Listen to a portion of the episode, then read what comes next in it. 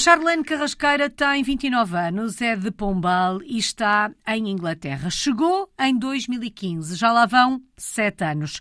E esta é a primeira experiência internacional por vontade própria, digamos assim. Já vamos saber se é assim mesmo. Porque a Charlene nasceu no Canadá, filha de pais imigrantes, neta de imigrantes, portanto, com a imigração bem presente na, na sua história, e veio para Portugal ainda na infância. Antes de me contar o que é que está a fazer em Inglaterra, se foi de facto uma vontade ou não, gostava de saber se tem memórias da mudança do Canadá para Portugal, uma vez que era muito pequenina, tinha à volta de 5 anos, não é? Sim, tenho bastante memórias do Canadá. Lembro-me perfeitamente da última casa onde nós vivemos e um, os meus pais tinham um pequeno negócio lá e lembro-me perfeitamente de andar a brincar para trás e para a frente no café que os meus pais tinham e dos meus amigos de infância. Lembro-me quando nós mudámos para, para, pronto, para Portugal, eu lembro-me nos primeiros meses eu senti-me assim um bocadinho estranha. Obviamente uhum. sempre tipo, fizemos férias em Portugal e e íamos ver as nossas, a nossa família, mas era um mundo todo novo. Eu lembro-me de estar entusiasmada de ir ao supermercado com os meus pais e ver que existia shampoo Pantene em Portugal também. Coisas assim completamente bizarras e, e de ficar muito triste porque não, não existia manteiga de amendoim em Portugal na altura e não existia xarope de, de Acer. Uhum. Em Portugal, na altura também. E nós pedíamos a, a, a amigos que ainda viviam no Canadá para trazerem. Um, e, e lembro-me de começar a, a, a, escola e de me sentir um bocadinho à parte porque eu não conseguia dizer a palavra caro, eu não conseguia dizer palavras que só tinham um R, fazia uma, uma intuação muito francesa e aquilo fazia muita confusão no cérebro. Eventualmente habituei-me e acho que me adaptei uh, muito bem, mas acho que uhum. sempre fui uma pessoa de adaptação muito fácil também a tudo. Mas lembro-me assim dos primeiros dias de escola e de uh, colegas rirem de mim por não conseguir dizer os R's. Faz parte desta experiência, não é? Desta mudança.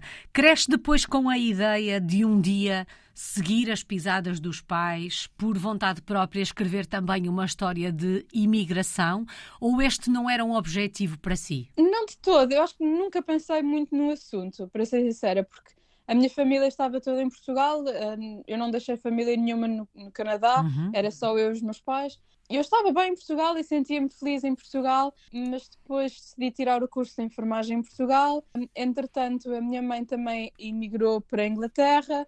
E eu acho que a partir do momento em que eu comecei a tirar o curso de enfermagem e gostei, eu percebi que o meu futuro não seria em Portugal, porque o contexto não era aquilo que eu queria e eu ia querer mais. E penso que foi a partir daí que comecei a pensar que realmente tinha que fazer o meu futuro noutro sítio qualquer e acho que o facto da minha mãe ter emigrado para a Inglaterra foi o motor que proporcionou tudo e uhum. eu acabei mesmo por decidir, ok, quando acabar o curso vou vou também para a Inglaterra. Acaba por se juntar à mãe e terem uma zona de conforto no início desta experiência ou apesar da mãe estar no mesmo país, escrevem histórias uh, em separado? Ah, escrevemos histórias completamente em separado. A primeira coisa que eu decidi foi eu quero começar a minha história, não, não quero ir para a Inglaterra viver com a minha mãe. Uhum. Eu quero começar de zero.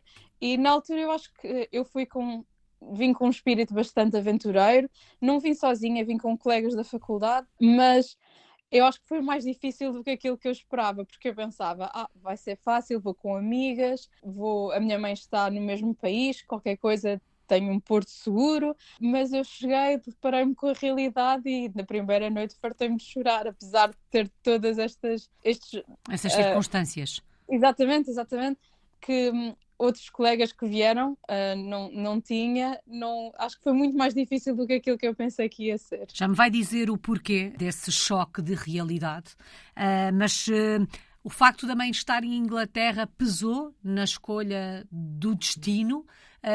foi sempre um.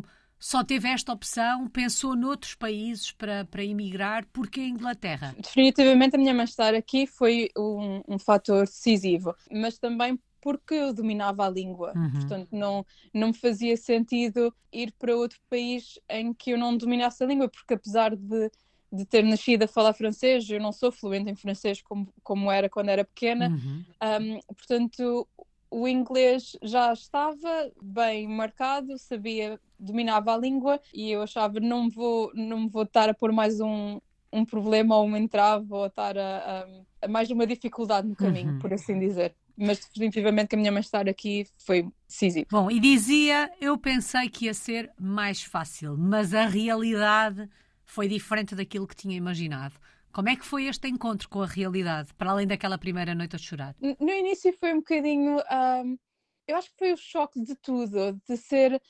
Porque eu já conhecia o país, já tinha cá estado de férias, eu sabia como é que as casas eram, já, já estava habituada ao sotaque inglês, mas depois, quando eu comecei a trabalhar, comecei a perceber que o Sistema Nacional de Saúde aqui é muito diferente do nosso e comecei realmente a ver-me sozinha. Eu acho que me senti sozinha por, eu, eu acho que foi isso. Eu tinha amigas, mas não era a mesma coisa, e eu comecei a pensar, ah, se calhar devia ter ido para o pé da minha mãe. Aí eu acho que foi um sentimento de, de, solidão que eu nunca tinha sentido na minha vida antes, e acho que foi isso que foi o, o, o abalador uhum. mesmo. Mas depois habituei-me passado umas semanas estava tudo bem. A juntar uh, todos estes sentimentos, uh, ou estes sentimentos acontecem num país que não é o nosso, onde as diferenças existem, os hábitos e os costumes são diferentes, um, apesar de, ao fim de algumas semanas, se ter habituado, sobretudo digo eu, àquele tal sentimento. Um, como é que foi o processo de adaptação? às diferenças? Como é que nos adaptamos àquilo que é diferente daquilo a que estamos habituados? Eu acho que me habituei com alguma facilidade, um, porque, para já, num contexto de trabalho, a nossa formação em Portugal é mil vezes superior à formação que eles têm aqui. Uhum. Portanto, eu sinto que, apesar do sistema de saúde ser muito diferente, em termos uh, de legalidades e coisas assim. A partir do momento em que eu aprendi, percebi como é que funcionava, o resto foi fluindo, porque em termos clínicos nós realmente somos muito superiores em relação à, à, formação que eles têm aqui. Portanto, eu adaptei-me muito facilmente ao contexto de trabalho e fiz rapidamente amizades uhum. que depois facilitaram todo o processo e fiz um, inclusive alguns amigos ingleses que me começaram a introduzir um bocadinho mais à cultura inglesa, aquilo que um, para eles é, é mais. Uh, porque eles, eles aqui são bastante educados e às vezes nós, como portugueses, temos a tendência de ser muito frontais uhum. uh, e nem sempre isso é bem visto e pode passar um bocadinho como sendo, como sendo rude. Eu fui começando a aprender um bocadinho essas coisas e a não que eu mudasse a minha personalidade, mas a, a, a moldá-la à forma que as pessoas veem um, a maneira como nós às vezes podemos ser frontais. Ao ponto que quando eu vou de férias a Portugal e vou a um, estabelecimento comercial qualquer e o, e o, empregado não é tão simpático como eles aqui são, super simpáticos e afáveis, aborrece-me. Porque lá está, acho que agora já estou completamente habituada, mas noutros contextos uh, eles são, continuam a ser um país, na altura era um país europeu, as diferenças acabam por ser um bocadinho mais em termos da, como referi, uh, da maneira como eles recebem as pessoas, da maneira como eles são bastante educados, mas ao, ao mesmo tempo frios, de certa forma, porque nós, quando gostamos de alguém, mostramos logo, abraçamos, damos beijinhos. Eles não, não têm as emoções tão à flor da pele como nós temos. Mas acho que, como tudo, uma pessoa habitua-se da mesma maneira como eu também não deixei de ser a pessoa frontal que sou e acho que os meus colegas também se foram habituando. Uhum. Um, e acho que é um bocadinho, um bocadinho por aí. Dizia que, eh, à medida que foi conhecendo ingleses, foi também conhecendo um bocadinho melhor a, a cultura inglesa. Um, algum aspecto cultural, social, no que toca aos hábitos, aos costumes, uh, que a tenha surpreendido? Eu acho que uh, surpreendeu-me talvez a, a, simpatia das pessoas que, que nós não conhecemos uhum. no dia a dia. Portanto, se eu for ao supermercado, na caixa do supermercado, o senhor que está lá pergunta-me como, é que está, como é que está a ser o seu dia. Um, e temos ali dois dias de conversa com uma pessoa completamente estranha, mas que para eles é, é o normal de um atendimento ao público. E eu no início estranhei muito isso. Um, uhum. Achei muito estranho. E, e, lá está. E agora aborrece-me quando vou a Portugal e não, não tenho o mesmo, o, o mesmo um, toque. Mas uh, não sei é um bocadinho difícil. Eu já estou aqui há tanto tempo que acho que há muitas coisas que eu já. Que já não consegue fazer. Exatamente, é natural. Isso, é isso chama-se integração também, não é? Exatamente, sim, completamente. Mas há algum hábito Ou algum. Eu sei. acho que é mais a nível de comida. Eles aqui têm comidas muito estranhas que eu ao fim de sete anos não me consigo habituar. A minha pergunta era nesse sentido: se havia algum hábito ao qual nunca se tivesse adaptado, que continuasse Ai, a resistir. Sim, eles uh, mandam vir pizza e vêm molhos na pizza e as pessoas molham a pizza no molho de maionese e, e, e alho, ou eles fazem um, sandes com douradinhos lá dentro. E eu acho isso completamente estranho, eu não, não, não, não me consigo habituar e recuso-me a provar até porque para mim façam uns douradinhos com arroz de tomate, não é? Uhum. Não é pôr dentro do pão. E eles aqui fazem muito um, a refeição. Portanto, para nós, o português, a, a, refeição maior talvez seja o almoço. E depois, ao jantar, somos capazes de comer uma coisinha assim mais leve. Eles fazem completamente o oposto. Aqui há muita cultura de comer sanos ao almoço para ser rápido. Não há aquele um, sentar à mesa e, e desfrutar da, do, da comida e do almoço. E no contexto de trabalho, as únicas pessoas no, no meu trabalho que, que levam comida feita de casa e aquecem no micro-ondas são os estrangeiros. Uhum. Os, os, ingleses levam maçãs, uma Coca-Cola e uma batata, um pacote de batatas fritas. E é o almoço deles. E para mim, não consigo habituar. Um, para mim, comer maçãs é um desenrasque ou é um pequeno almoço não é, não é toda uma, uma refeição, uhum. mas também culinária inglesa praticamente que também não existe, não é? Portanto... Uma coisa leva à outra, na verdade, não é? Está tudo é, relacionado. Sim, sim. Bom, vamos lá então olhar para o lado profissional desta experiência, que na verdade é o motor disto tudo, não é? Já percebemos que é enfermeira, que projeto tem em mãos nesta altura? Como é que são os seus dias em matéria de trabalho? Pronto, eu sou enfermeira nos, nos cuidados intensivos gerais, no hospital, na, na, área onde resida. Eu faço turno de 12 horas, que aqui é normal. Uhum. Toda a gente em todos os serviços fazem turnos de 12 horas e hum, já subi na carreira nos, nos intensivos aqui, porque aqui é muito, é, é muito mais fácil em comparação com Portugal subir na carreira e neste momento sou também responsável por organizar um grupo de suporte a doentes que sobreviveram estadia uh, nos intensivos. A cada uh, três meses organizamos uma reunião com doentes e com os seus, os seus familiares em que nós exploramos as dificuldades que eles ainda estão a sentir pós-experiência uh, nos intensivos. Os intensivos eram um objetivo uh, ou este foi um caminho que foi fazendo e, e percebeu que queria ali ficar ou de alguma forma já era uma área na qual pensava trabalhar? Não, já era uma área na, na qual pensava trabalhar. Desde que fiz estágio intensivos uhum. durante a minha formação, que decidi que era a área onde eu queria trabalhar. E assim que cheguei à Inglaterra, lutei para que pudesse ser transferida para os cuidados intensivos, porque na altura, quando eu fiz a entrevista de emprego, por ser enfermeira formada de, de um país exterior, eles não me deixaram ir diretamente para os cuidados intensivos. Uhum.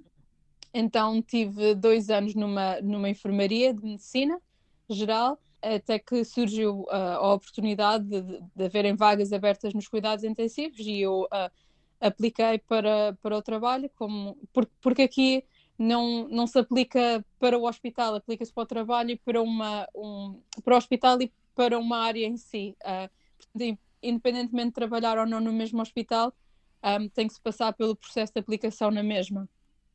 E, e pronto, e filo, e já lá estou há cinco anos. E acredito que realizada profissionalmente. Sim, uh, há alturas que se está mais do que outras e, um, e a pandemia foi um, um grande um, teste a tudo isso. Mas, mas sim, sim, não, não me vejo a trabalhar noutro sítio que não nos cuidados intensivos uhum. durante os próximos anos. Há pouco falava de, hum, daquele projeto específico de a cada três meses reunirem um grupo de sobreviventes, acho que foi a palavra que usou, hum, de cuidados intensivos para perceberem. Hum, como é que está o dia a dia? Como é que estão? Que sequelas têm? Que consequências tiveram? Isto é comum? É pouco comum? É muito comum e é uma das razões pelas quais nem, nem toda a, nem, não é oferecida a toda a gente irem para os cuidados intensivos, porque tudo aquilo que nós fazemos não é agradável. Portanto, é tudo muito invasivo para o corpo e para a mente e os doentes que sobrevivem a uma estadia nos, nos, nos, intensivos depois têm bastante sequelas, não só físicas, mas psicológicas também. Uh, há muitos estudos que referem que doentes de, de, intensivos, que sobreviveram aos intensivos, que têm experiências sim, se, similares aos veteranos da guerra, uh, com stress pós-traumático. e é muito, muito complicado e demora no mínimo dois anos a recuperação depois de ter estado nos intensivos Uhum. e, e é bastante é bastante interessante ver os relatos um, e ouvir as histórias destas pessoas Acredito Um, que sim. que sobreviveram, portanto é muito aquece-me o, o coração um bocadinho ah, e, e apesar de, de tudo aquilo que nós fazemos ser bastante invasivo ah, dá aquela um, dá aquele aconchego que estamos a fazer alguma coisa de bem e mesmo aqueles doentes que nós não conseguimos salvar ou mesmo as pessoas a quem nós dissemos que não, nós depois percebemos porquê. Porquê é que nós não podemos admitir toda a gente nos intensivos e porquê é que nós fazemos as coisas que, que, que fazemos, porque as pessoas têm a ideia que os intensivos salvam vidas, mas não salvam. Nós compramos tempo para que o corpo em si consiga curar e com a ajuda de antibióticos e medicação, sim, mas tudo aquilo que nós fazemos é, é, é suporte à vida e é isso mesmo. São, são intervenções de suporte à vida, é comprar tempo. Uhum. Ah, e às vezes é isso que não se percebe. Bom, e que assim continuem neste bom caminho e com bons resultados. Vamos dar uma voltinha por hum, Chelmsford, onde, onde vive. Que, que cidade é esta? Bem, é, um- é uma cidade assim pequenina que pronto, tem assim um, um, um bom centro comercial e, uma, e umas lojinhas e tal. A cidade em si não tem assim muito de oferta cultural. Tem ah, uma catedral, tem pronto, tudo aquilo que uma pessoa precisa à mão. Ah, mas aqui em toda esta região de Essex há muitos passeios que se podem fazer hum, ah, caminhadas ao natural que são muito bonitas e tem, tem mar, o que é ótimo, apesar de não, não saber bem ao mesmo mar Uhum. como o nosso. Mas a principal razão pela qual eu escolhi viver em Chelmsford foi por estar perto de Londres, sem ser Londres, porque eu não queria viver em Londres naquela azáfama toda e aí facilmente uh, consegui visitar a minha mãe. E ao mesmo tempo estou bastante perto de um dos maiores aeroportos de, de Londres, de Stansted, Uhum. e facilmente estou em casa se quiser.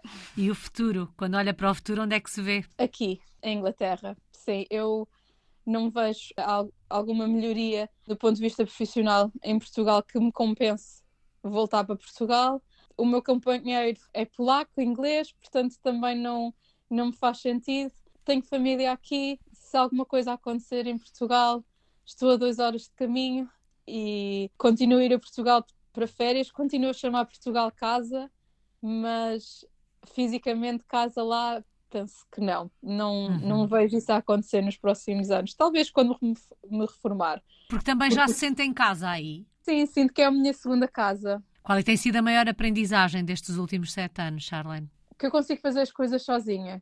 Que não preciso de, de ninguém, dá jeito. Uhum. um, que nós somos uh, seres sociais e, e precisamos de pessoas, um, mas que tudo aquilo a que eu me- me proponho e se eu realmente trabalhar para que, que aconteça, que eu consigo. E, e acho que é muito a nível de desenvolvimento pessoal uh, que é uma conquista. Uhum. E são várias conquistas ao longo destes sete anos que me fazem chamar isto este país a minha segunda casa e não ter, ahm, por mais que eu adoro o nosso Portugal, não tenho, não tenho vontade de voltar já. Uhum. Saudades. De que é que sente falta do nosso país? Ai, do sol e da comida.